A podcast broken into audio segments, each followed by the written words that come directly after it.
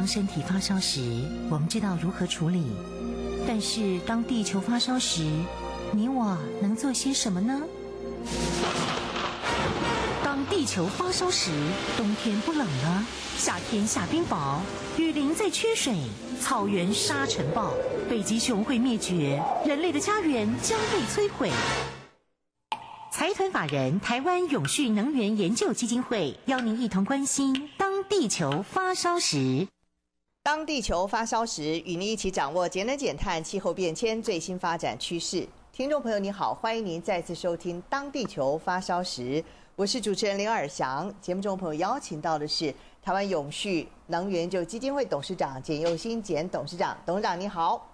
啊，主持人您好，各位听众大家好。今天我们要在节目当中再次谈太阳能。太阳能目前最新发展的趋势是如何？董事长。我想再生能源最近几年的发展哦，其实速度非常的快哦。目前状况是超过原来大家一些预期的。呃，以去年跟今年讲起来啊，这个变化非常多，特别是在太阳能方面，它的进展啊。根据最近，呃，世界能源总署、国际能源总署啊，它有个报告啊，这个报告讲起来是很惊人的了哈。他讲说，今年呢、哦，今年这个整个清洁能源，就是再生能源、清洁能源投资，将比二零二一年哈，会增加百分之二十四。那么到二零二三年之后呢，呃，将会超过一兆七千亿美金啊。那么它的成长，刚才讲清洁能源投资会超过百分之二十四啊，但是化石燃料只增加百分之十五了。那今年可以讲起来，可能就是排碳的最高峰了，因为过去。呃，几年虽然我们大家在讲说要增加再生能源的投资，但是呢，呃，再生能源，呃，因为有一点赶不及了，所以化石燃料它所产生的电力啊等还是非常之高了，啊、但是到目前为止应该是达到世界性的一个高峰了，从此以后就分道扬镳了啊，你可以从这个。哎，它的投资看得出来啊，现在整个大幅度的再生能源投资了。当然，这个原因当然是因为呃，全世界受到很大的压力啊。什么压力？就是说，呃，传统的化石燃料在去这两年的乌俄战争里面发生很大的影响，特别是欧洲啊。欧洲因为呃。这次等于乌俄战争以后，欧洲完全脱俄啊，跟俄罗斯的这个能源完全脱钩掉。它未来不太会再买太多，当然现在它还是有了。未来它的天然气啊，这个啊化石油等等啊，是它的政策上是跟过去是完全是不一样啊。过去在德国梅克尔时代的时候。他是把所有的德国的能源全部押宝在俄罗斯上，怎么讲呢？他有一半的天然气从那边来的，这个这以国家安全讲起来是一个非常不可靠的政策了，啊，当然是短期的经济利益得到，但是这一两年战争以后呢，德国是吃尽了苦头，所以大家全面反转。那么因为不是有德国了，因为整个欧盟其实跟俄罗斯因为乌克兰已经闹翻了，所以整个欧盟的政策也变掉了啊！变掉以后，这就全部开始，呃，要产生呃自主的能源了。啊，自主能源最大一个来源之一就是天然气，这个啊、太阳能跟风能啊，这是再生能源最主要。因为没有一个再生能源是从国外来的，都是在自己本土才有风能跟这个呃太阳能。所以这种状况下，你可以了解，就是说，为什么这个，呃，再生能源产生的这么快，进步那么快？那另一方面，这一段时间刚好，全世界在这个转型的过程当中，需要的电力非常之多了，特别是电动车，呃，一般人大家原来也没有预期到，这一年来的电动车成长会这么的快哈。今年应该电动车产量会可能是超过一千万辆以上，那个数字非常之快。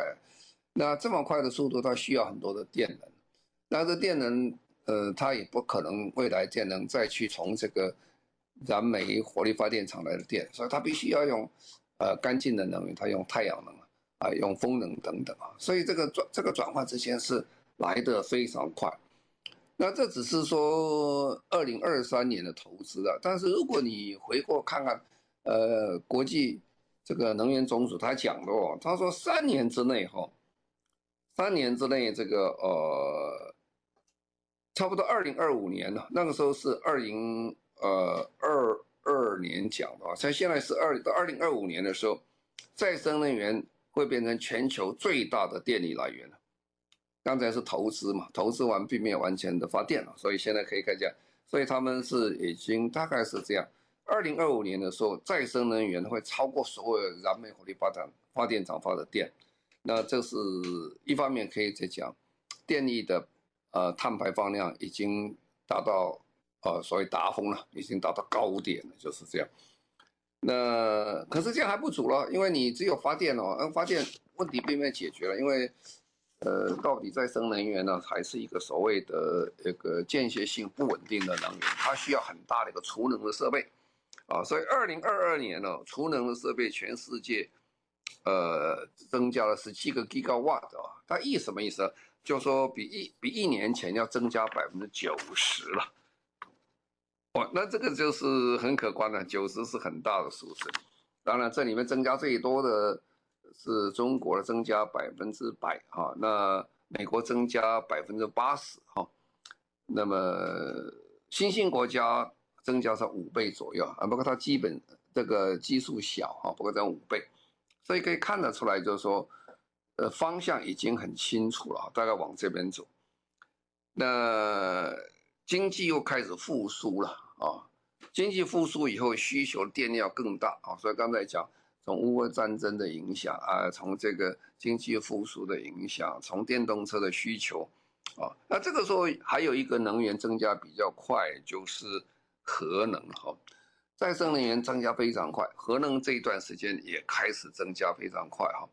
那这里面特别是中国、印度都有新建的核能电厂的计划，那法国跟日本呢，就开始把它过去已经。停机的这些核能电厂全全部再开放哈，特别，呃，是法国，法国本来就是以核能电厂为主的一个电力，他们最高说只要百分之七十五的电力是从，呃，核能来的哈。那现在，他本来是希望在二零三零年要把五十啊，那比例还是蛮高的了哈。但是现在要重启核能，我说最近未来的核能的增加量很大，这些都是可以讲是说。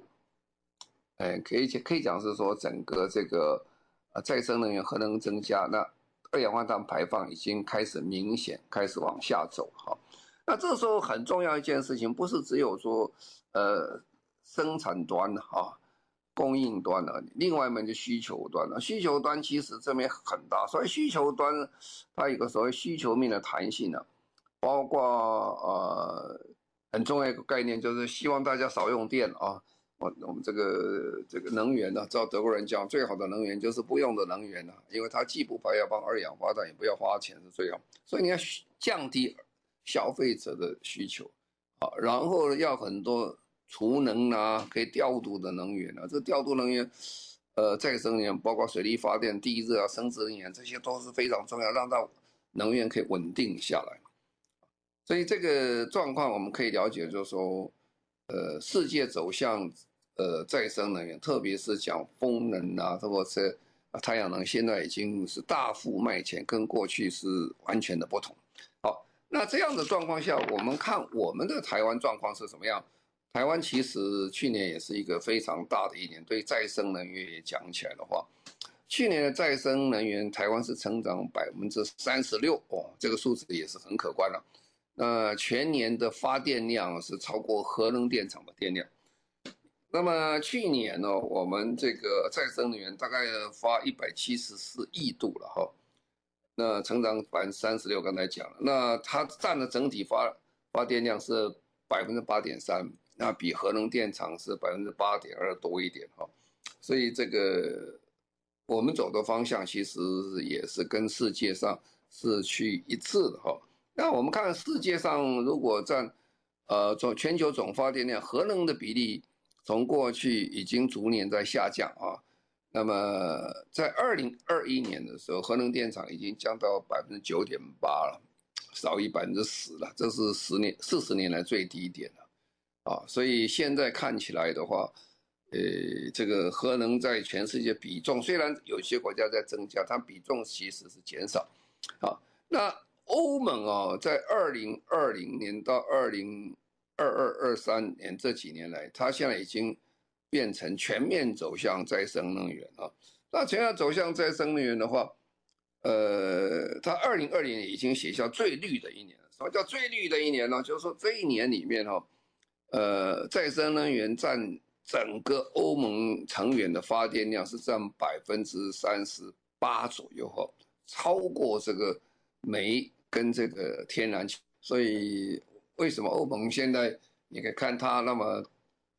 那么的有勇气，而且这么敢讲。他说他的二氧化他的这个二氧化碳排放量哈，他要到二零呃三零年时候要降到要降百分之五十五了，是非常大。因为他已经看得出来，他这个趋势这一段时间再生能源是增加的非常的快哈。那么二零二二年呢，这个光是这个风力发电跟太阳能这两个，其他不算啊，水力发电都不算。它占欧盟的发电量，电力已经到百分之二十二，是最大供应的一个电的来源啊。所以我们可以看啊，这个都是一个背景啊。为什么欧盟它有一个把握哈？他说他要占这个呃边碳边境调整机制啊。换句话说，哦，我们在台湾习称的碳关税哈。不过我每次讲到这里的时候，也跟大家讲，那为什么不叫碳关税哦？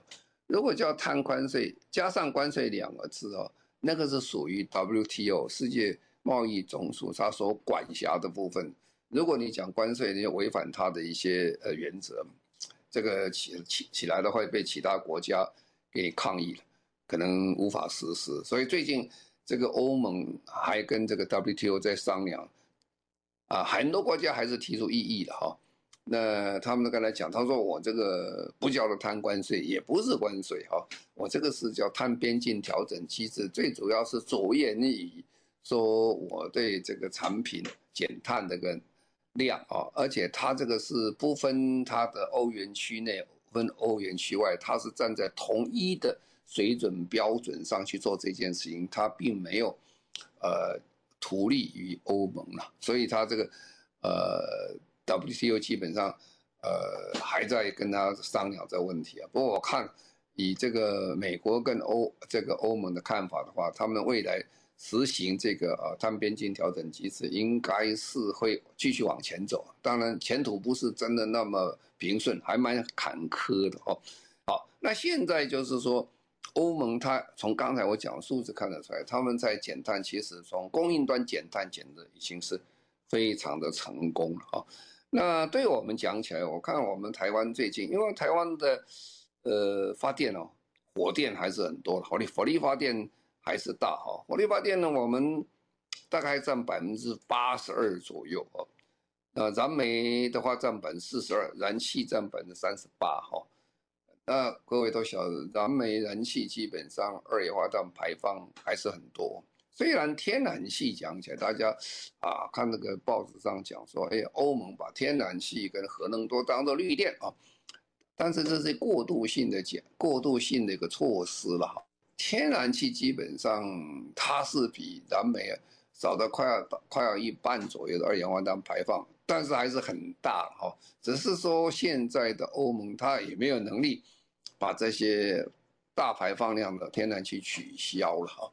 但是它有个好处，它可以快速什么减掉一快将近一半的二氧化碳排放。这就为什么美国在过去几年里面，大家虽然讲说美国人不太管天气候变迁，其实他们的二氧化碳减量是减得也相当可观啊。这也就是拜登为什么有这勇气讲说哦，美国要二零三零年要减百分之五十到五十二，哦，那是很不容易的事情啊。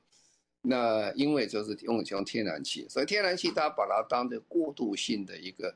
能源啊。那过渡性能源，它为什么要把它定绿电呢？它它它根本就不是绿电啊，它主要是因为呃，如果你不是绿电，现在在银行贷款非常困难。那现在既然讲到绿电呢，银行还可以贷款给你，这等于过渡性的一个措施了哈。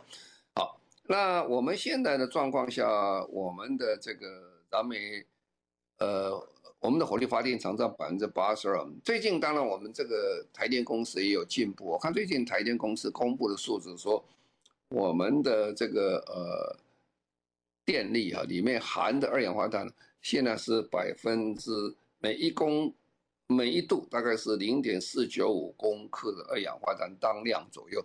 它的意思就是说，呃。它的影它的影响是什么？因为这个要跟上一次比的。如果你前几个月你在台电网站看，它的数值是零点呃五零九公克当量的呃二氧化碳啊，那这少了多少呢？少了二点七五啊，呃少了二点七五。那各位觉得呃少这一点没有什么稀奇啊？啊少这一点差很多，因为现在欧元，如果你去现在欧盟啊，如果你外销到欧盟去的话。你必须要付这个呃贪官税啊，那贪官税大概是多少呢？现在如果欧盟最近是大概九十块钱欧元一公吨的话，那大概是要三千块啊。那三千块如果二点七五的话，每一公吨大概是八十二块新台币啊。那如果你外销有一万公吨的话，那就是呃八十二万嗯。八十二万这个台币左右也不算少了哈，那所以呢，这个台电降一点的话，对所有的这个企业都是很有很大的帮忙啊。那未来其实台电公司本身的碳的减量啊，变成一个国家最重要的竞争力的指标了啊。如果台电继续再往下降的话，而且降快一点的话，对所有的大家减碳的工作就要容易很多了啊，因为我们的产业啊。我们的工业制造业，那这比例是很高了哈。那么这么大个高比例，如果你降一 percent、两 percent，你可以马上可以计算得出来说，大约可以替国家省下多少经费出来。但是呢，做这个之前必须要有投资啊。所以这个台电公司的减量是完全啊关系到未来台湾整个呃产业发展竞争力最重要的因素之一啊。那所以呢，现在大概是看起来说，我们的这个减煤增气基本上是有效果了哈，有效果，有效果就是已经二氧化碳，你只要只要天然气继续增加，把这个燃煤火力发电厂减少的话，它的二氧化碳排放是降低了哈。但是我们这一段时间，呃，再生能源是成长得非常快哈，大概百分之三十六，当然我们的基数比较低了哈。等一下，我们再说了。其实政府对这个一直一路下来是蛮蛮关心的，而且蛮着力的。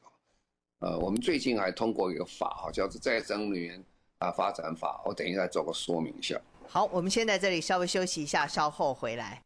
二零二三亚太永续博览会结合政府、城市、企业、学校约一百五十家国内外展商，超过四百个摊位及高峰会、论坛、颁奖、倡议等多元活动。免费报名参观，除了有亲子互动及名人分享外，还有永续咖啡和多样好礼天天送。也欢迎大家利用低碳运输及自备餐具。七月二十一到二十三号，就在世贸一馆，与我们一起实践永续。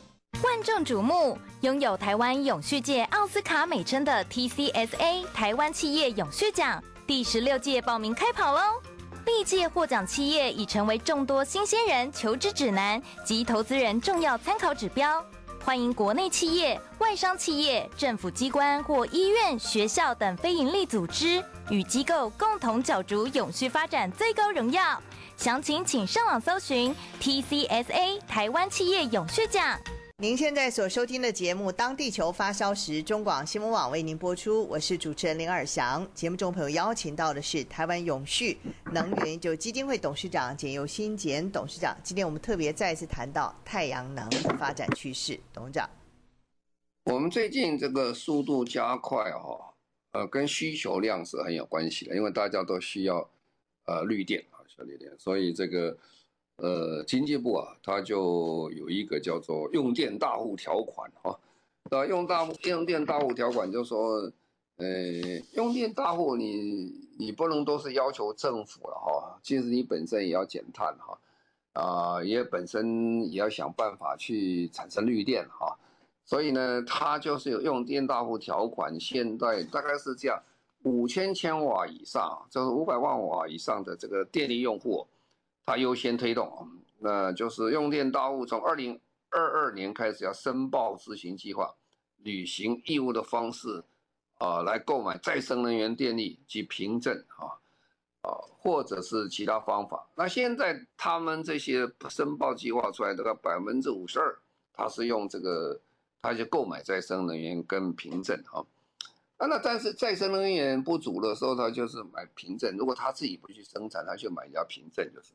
但是这两个都很辛苦了，因为自自己去做再生呢也有一段时间了。好，那凭证其实限量也不是那么大哈。那再来就是设置再生能源发电设备，像自己来生产设备了，占百分之四十三左右啊，储能设备占百分之四点四左右啊。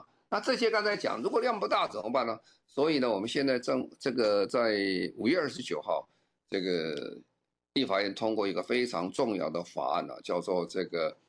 呃，再生能源发展条例的修正案，哦，这次的修正案的内容是非常广泛哦，而且我相信这个不久大家可以看到，这个会增加非常多的商机以外，会影响这个整个台湾未来都市景观跟设备影响非常大哈。啊，那你说，哎，这个用电怎么会影响都市景观呢？因为它这里有五个大方向修正重点，第一个是太阳能光电啊，第二个是离岸风电，第三个小水力发电，第三个是生质能源发电，再来是地热发电啊。所以我就一项一项跟各位讲说，哎，那你这个为什么讲说都市景观呃有影响了？因为这里面太阳能发电它最重要的一件事情哦，它就说有个规定啊，规定就是说什么？你现在它是仿照德国柏林的立法了哈，就说你的新建的建筑物或老建的建筑物上面要开始要加太阳能的设备啊。那经济部就参考德国的立法经验呢，他怎么做呢？他说只要符合一定的条件，这条件另外有执法在规定哦。呃的新盖的房子或者是。旧的建筑物和增建、改建、拉皮等等这些做的时候，一定要在屋顶上设置一定容量装置太阳能光电设备啊。那那这个光这个一定的规模、一定容量，还有受光条件怎么决定呢？这个是执法会再说了哈，执法再说。那为什么执法再说？因为经济部也怕一下规定这个很复杂，各种房子都不一样。你一下也会可能挂一漏万哦，所以就是有经经济部有个有个弹性做法，叫它逐渐一步一步加上去了哈。那德国柏林，它是在二零二一年呢，他们曾经通过这个法，它是规定哈，这个五十平方米啊，五十平方米的新建筑物跟既有建筑物的翻修的时候，一定要做这个。呃，它总面积百分之三十以上太阳能光的一个设备就是这样，啊，所以说我刚才讲都市景观会变的原因在这里。你三年以后再去看台湾的所有的新房子，通常都是有太阳能的一个板在那边了。那翻修的啦或改建呢，也要有做这个事情，啊，所以呢屋顶变掉了，屋顶变掉。我们这边台北市哦，看起来你从一零一看起来全面都是呃铁皮屋多啊，哈，就就算一个很好的公寓，上面也盖个铁皮屋。以后就不是了，以后就变成一个太阳能啊，但是对整个能源的使用非常的好啊。那再来离岸风电呢？离岸风电也也定了，也变了。过去离岸风电呢，我们都是规定要在领海啊，十二海里之内在做离岸风电啊。现在可以我们的经济区里面往外去扩拓展上去啊。那当然是一方面是技术好很多了哈，因为。呃，离开领海之外，其实海是越来越深的哈。海越来越深的话，那工程的能力啊等等会增加很多。但是呢，真正海的大的面积不只是在领海，领海只是一小部分而已了。那那么大的我临海之外的我们经经济海域区的话，要做的话，那是面积会变得非常之大，因为实在讲，我们现在以临海来做这个，呃，它这个风力发电、海上风电，其实面积还不是很够了哈，因为台湾需要的这个绿绿能是非常非常大。如果照政府的规定的话，它的计划是要做到百分之六十到七十哦，那是很大一个量的个绿能。那以现在的这个临海来做这个风电的话，其实还是不足哦。但是一扩大以后哦，那这个整个呃想法跟做法观念就会不一样啊，困难度也不一样啊。所以这个是对很大一个开放。那其实现在全世界都在推海上风电，我们在过去这段时间推展起来算是还不错的。我们在亚洲应该是是第一，这个这东亚不算中国的话，应该是第一名了。啊，那我们比日本、韩国都先进，比越南都先进，但是现在竞争很厉害啊，因为大家都在做这个事情，所以我们把它扩大，其实对我们未来整个发展跟以发展台湾为为基地，再往国外跑是很有帮忙的哈。再来就是鼓励小水利哈，小水利。那个如果说大型水利发电是几乎在全世界上是不太可能的事情，你这么做大型水利发电的时候。都有很多环保团体会出来跟你抗议的啊，人民的抗议，为什么？这影响环境的呃变化太多了哈，而且这个可能产生很多后遗症。但是小水利啊，所谓小水利就是说，比如说一般的这个郡道、郡路啦，比如江江南大郡啦，或者水道啦，或进水厂啦，有有饮水设备东西装个小水道，这个量不大哦，但是。呃，蚂蚁雄兵的啊，你做多了，你就是价累其实很多。那再来很重要一个就是这个法律增加生质能源啊，生质能源最主要，我们过去规定啊，你要这些燃燃烧型的生质能源，过去只能是在工业区哈，啊，这很不方便哈。就是说，你如果要把这些稻草然后其他没有办法做处理的一些生质材料，要把它处理的时候。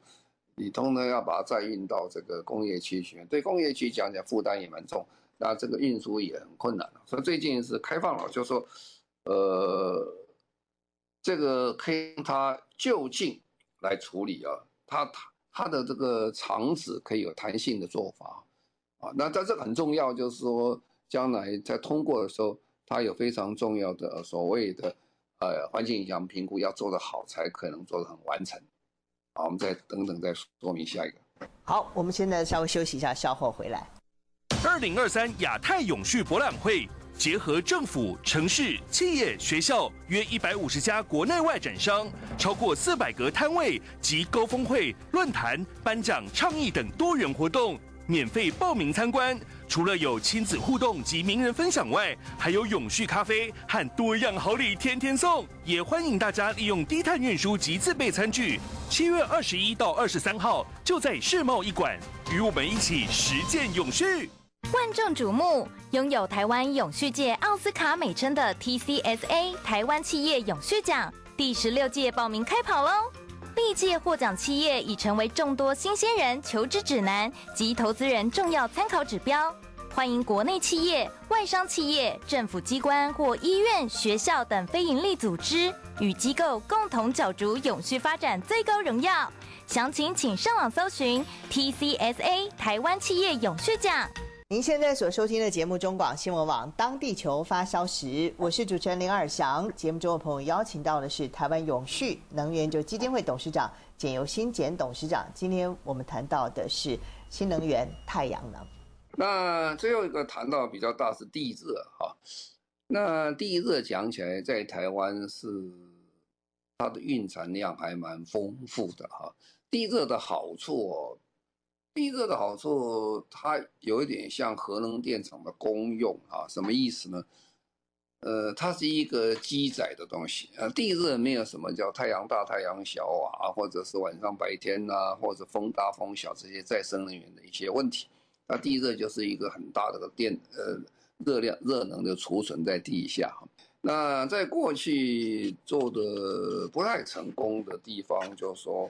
管理的单位太多了，太复杂了哈，它的法条也很多，每个每个很多法条会会影响到它。比如说最简单的，你去挖地热，现在马上牵涉到的法条就是温泉跟温泉法里面有个冲突的问题，还有跟地方要怎么沟通啊，什么法律的规范啊等等啊，啊这些很复杂。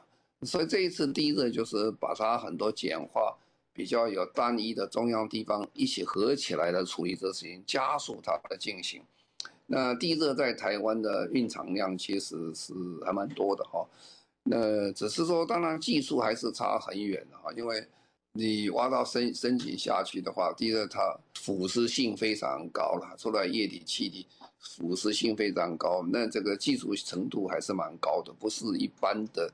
呃，我们那么想简单挖个呃温泉水那么简单，它复杂的非常多啊。不过现在技术上基呃基本上都逐渐开始有些可以克服了哈。那在亚洲讲起来的话，呃，印尼是现在是非常的成功了。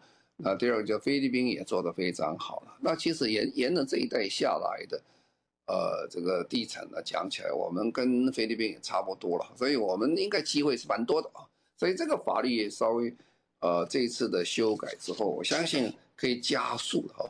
我们常常觉得一件事情，就是说，在一个社会这面临巨大转变的时候，呃，能够成功的，就是说我们建立很好的一个法律的基础啊。那不成功的，就是受到现行法制很多的障碍啊。因为过去的法律如果没有重整的话。我们发现，为了这个法，问问问温泉这个温泉法，为什么法定个法是突然下来一个东西，管辖权是谁的管辖权，谁的做法，都产生非常多的问题啊。所以这一次是把这里很多的东西稍微重整一下，那这样的话，呃，地地热这一方面，我相信未来进步会非常的快啊。那这几个法定出去以后，很明显，我刚才跟各位说明，你知道商机就非常多了哦。呃，哎，每个新建筑物上面如果都加一个太阳能板的话，那这对太阳太阳能产业是很大的帮忙啊。而且这个整个呃储能啊，整个这个呃很多还有其他利用这个运用这个呃能源在做社会企业的，它都很大的帮忙，就是这样。那当然其他的刚才的地热啦、小水利啊等等，呃，如果各位呃仔细想想啊。未来的发电的种类真的很多，我常常讲个笑话了。有一天你碰到一个公司啊，他说是我是电力公司董事长哦，你开始为他对他很尊敬哦，他大概是上千亿啊，上百亿的公司。其实不然呢，现在你小小的一个呃电发电设备，你就可以来负责这个。所以未来是遍地开花了，遍地开花就是跟我们传统的这个呃电力的发展是不一样，分散式遍地开花的方式。未来台湾会很多，啊，那各位讲这样的话，呃，好做吗？这是可以可行吗？其实，我们讲一个国家跟我们是比较接近的国家哈，就是荷兰哦。我们常常喜欢比荷兰的原因在这，因为荷兰国家面积跟我们差不多，它比我们稍微大一点哈。那第二就是荷兰人口，我们比较稍微多了。早期我们跟荷兰人口是差不多的，有一段时间我们人口成长非常快，所以我们现在两千三百万，大概是一千多万。不过基本上，呃，规模不是差得很远。但是他们做的这个太阳能发电呢，现在已经跑到全世界第一名了啊，哦，这很厉害。那太阳能的发电在荷兰，呃，在去年，去年它。发电量达到全国总发电量的百分之十四啊！哦，这是全世界现在跑得最快的国家，做最好第一名啊！那呃，当然，呃，荷兰跟我们不太一样的，它山比较少。他说，不但是山比较少，它地的面，它的地的地平面呢，呃，都是平的不算，因为还凹进去了啊！它它是全世界低地国，对对，低地国就是它很多国家国家土地，其实它的。呃，地所处的位置在海平面之下，哈，所以，所以他们他们的这个状况跟不一样。但是他们的做法怎么做呢？比如说，呃，很有意思啊，他们开始做，他说阿姆斯特丹哦，在这个城市的一百东边的一百三十公里哦，它本来有个垃圾山哈，垃圾山，垃圾山其实很难再使用了哈，垃圾山其实早期非常不好的一个处理的方式。在美国，很多垃圾山其实都花很多钱的，把它重整一下，呃，土地再重新把它干净了，然后做。那不是不见得美国家都这么做。那么荷兰人就把这个乐色山那个土地，反正大家都不用的时候，他就上面做了两万三千个呃太阳能的呃发电板在上面，啊，那这样大概可以提供差不多二十两千五百户的电力所需的哈。那刚才讲说，因为荷兰都低地国嘛，很多地方其实都是。都是水乡啊，都是都是地方都是水，它在就在水面上，它就做太阳能发电板哦，它这个国家做了五十万个漂浮的太阳能发电板在上面，哦，这个数这个数量是非常非常的可观哈。现在荷兰人大概在全国大概装了四千八百万个。这个太阳能发电板啊，所以停车场了、牧场了、农场了、火车站了、飞机场了，你反正到处看到都是太阳能发电板。那它的水域，刚才讲，因为它是很多地方是跟跟跟海跟海争地啊，所以它水水域的话，百分之二十左右的水域都是加上太阳能发电板。而且荷兰人很厉害啊，它这个太阳能你造的时候很重要，就是说。你的光线要很好啊，跟太阳的方向也有关系，所以它发展了一套这个太阳能，这些可以跟追日的一个特别系统的技术出来，所以它太阳能的发电的量其实是蛮多的哦。太阳能的发展呢，他们这这段时间讲起来是已经是遍地开花了哈。呃，台湾跟这个荷兰有很多相近的地方，所以我今天特别提这个，也让大家了解一下。其实荷兰人可以的，我们还是可以的。呃，我们希望未来在台湾经过这个法律修正案，有更好的发展，就是。好，非常谢谢我们台湾永续能源研究基金会董事长简尤新简董事长，谢谢您。好，谢谢各位，再见。也谢谢所有听众朋友您的收听，我们下个星期同时间再会，拜拜。二零二三亚太永续博览会。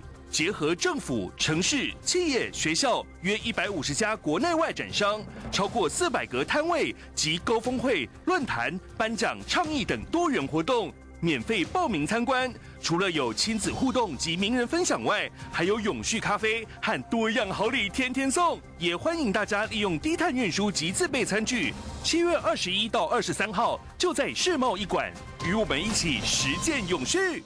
万众瞩目，拥有台湾永续界奥斯卡美称的 TCSA 台湾企业永续奖第十六届报名开跑喽！历届获奖企业已成为众多新鲜人求职指南及投资人重要参考指标。欢迎国内企业、外商企业、政府机关或医院、学校等非营利组织与机构共同角逐永续发展最高荣耀。详情请上网搜寻 TCSA 台湾企业永续奖。